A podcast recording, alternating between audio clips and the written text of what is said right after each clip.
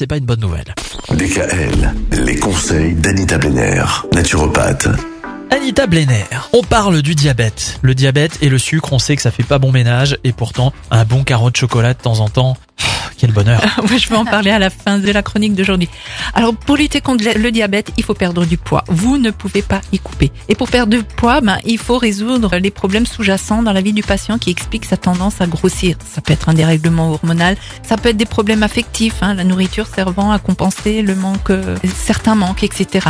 Donc, je reviendrai sur ces sujets importants une autre fois. Aujourd'hui, que nous proposent les médecines naturelles alternatives? Déjà, on explore la piste du magnésium, une fois de plus, car le magnésium joue un rôle dans la préservation de la sensibilité à l'insuline et dans la régulation du glucose sanguin. Des études ont montré une corrélation entre le manque de magnésium, le diabète de type 2 et les complications du diabète. Donc selon une revue d'études, chaque tranche de 100 mg de magnésium consommé chaque jour diminue le risque de diabète de 15%. Donc les aliments qui apportent le plus de magnésium sont les sardines à l'huile, les fruits de mer, les céréales complètes. Alors quand je parle de céréales, c'est euh, riz, pâtes, pain complet, les légumes verts, les haricots, les noix, les amandes et autres oléagineux. Donc le magnésium peut aussi être pris sous forme de complément alimentaire, mais il existe euh, tant de formes différentes qu'il est difficile de s'y retrouver. J'en parle souvent du magnésium. Hein.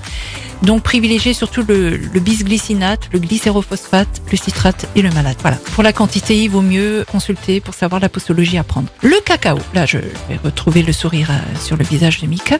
Peut-être parce qu'il est aussi lui très riche en magnésium. Donc le cacao est bon pour les personnes diabétiques. Évidemment le cacao sans sucre Hein, je, je, tiens à préciser. Bien sûr. Donc des chercheurs du Luxembourg ont découvert que les personnes qui mangeaient du chocolat à forte teneur en cacao, donc c'est vraiment 80%. Ah, J'allais dire c'est le chocolat cacao. noir. Quoi. Oui, c'est le chocolat ouais. noir très noir. Euh, il est pas très, noir pas intense, très sucré. Voilà. Et ben ils avaient moins d'insuline, indiquant donc un possible effet protecteur du chocolat contre la résistance à l'insuline. Et ces gens-là consommaient environ 4 carrés de chocolat noir à 80% mmh. minimum environ par jour. Voilà. Bon, bah très bien. C'est pas très réjoui. quand même. Non mais il est pas réjoui oui, là. Je crois. on va s'y habituer.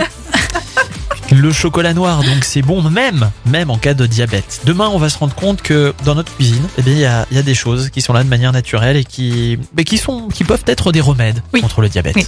Retrouvez l'ensemble des conseils de DKL sur notre site internet et l'ensemble des plateformes de podcast.